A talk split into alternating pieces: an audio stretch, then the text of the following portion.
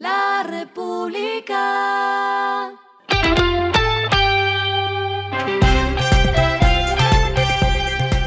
Al final de la jornada, esto es lo que debes saber sobre el comportamiento de los negocios, las finanzas y la economía. Las movidas de hoy fueron.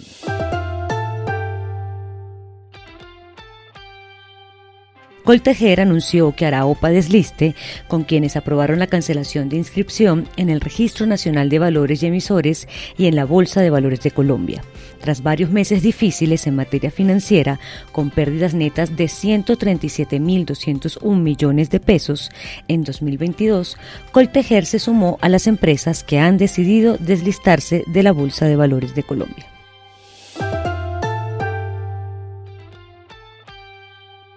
Celsia, a través de sus filiales en Centroamérica, concretó un contrato de compraventa de acciones con Enfragem para la venta de algunos de sus activos de generación en Panamá y Costa Rica. El acuerdo firmado implica la venta de dos de sus activos en Chiriquí, Panamá, que incluyen las centrales de generación hidráulica del complejo Dos Mares y las granjas solares El Solar y Divisa, y otro activo en Costa Rica, que es la planta eólica Guanacaste en Costa.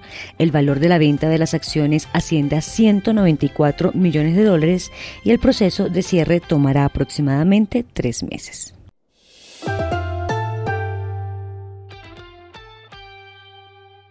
En el marco de la octava versión del Claro Tech Summit, Carlos Centeno, presidente de Claro Colombia, reveló que realizará nuevas inversiones por más de 165 millones de dólares en transformación digital, inteligencia artificial y ciberseguridad. Estos recursos tendrán como objetivo fortalecer e incrementar las capacidades de las redes móviles y fijas, los servicios de cloud y data center. Lo que está pasando con su dinero.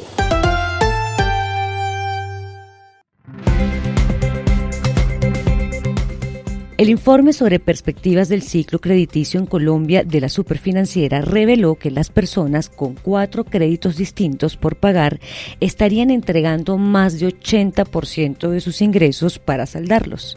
Al mirarlo con más detalle, quienes tienen un crédito hipotecario están destinando 22% de sus ingresos al pago de este, que sería menor, 16,6%, si se tratara del pago de tarjetas de crédito, uno de los gastos más recurrentes de la personas.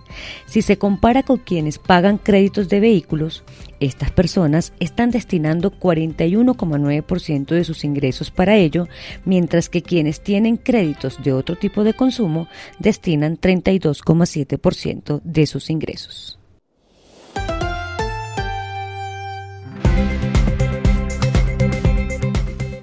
Los indicadores que debe tener en cuenta. El dólar cerró en 4.552,56 pesos, bajó 64,09 pesos.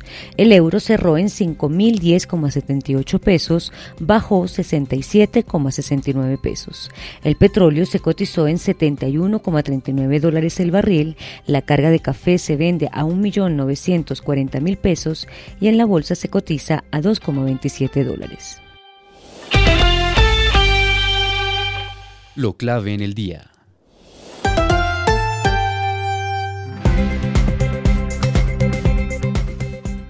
Después de tres meses de debates en el legislativo, la Cámara de Representantes y el Senado aprobaron el texto conciliado del Plan Nacional de Desarrollo 2022-2026 que se titula Colombia Potencia Mundial de la Vida, por lo que ahora pasará a sanción presidencial.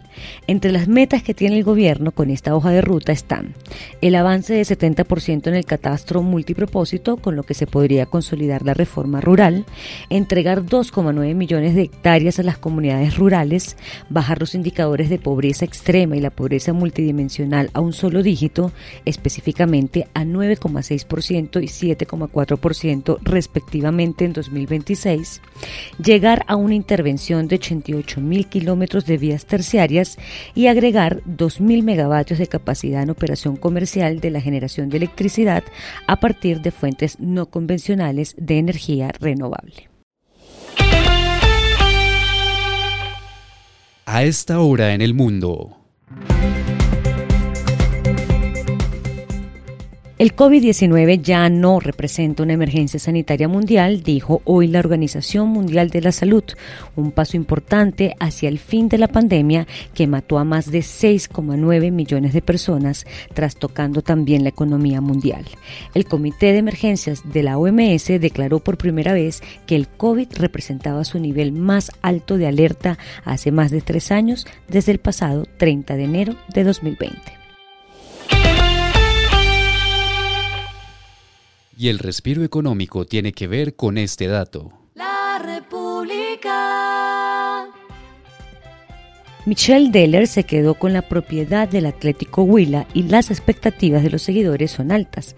Al empresario ecuatoriano de 63 años de edad lo antecede su buena reputación con el Independiente del Valle, actual campeón de la Recopa Suramericana. Y ahora el reto es que su equipo no ocupe el penúltimo puesto en la tabla del descenso. Esta unión sería una estrategia más del empresario, pues el Atlético Huila se sumaría al Independiente del Valle, Independiente Junior, Dragonas y Numancia de España como parte del grupo que lidera el ecuatoriano.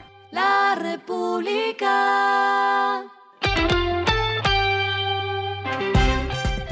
Y finalizamos con el editorial de mañana. La inflación baja, pero no la especulación. La Superintendencia de Industria y Comercio es el órgano rector de los consumidores y debe entrar a sancionar a los comerciantes que están especulando en medio de altos precios. Esto fue Regresando a casa con Vanessa Pérez.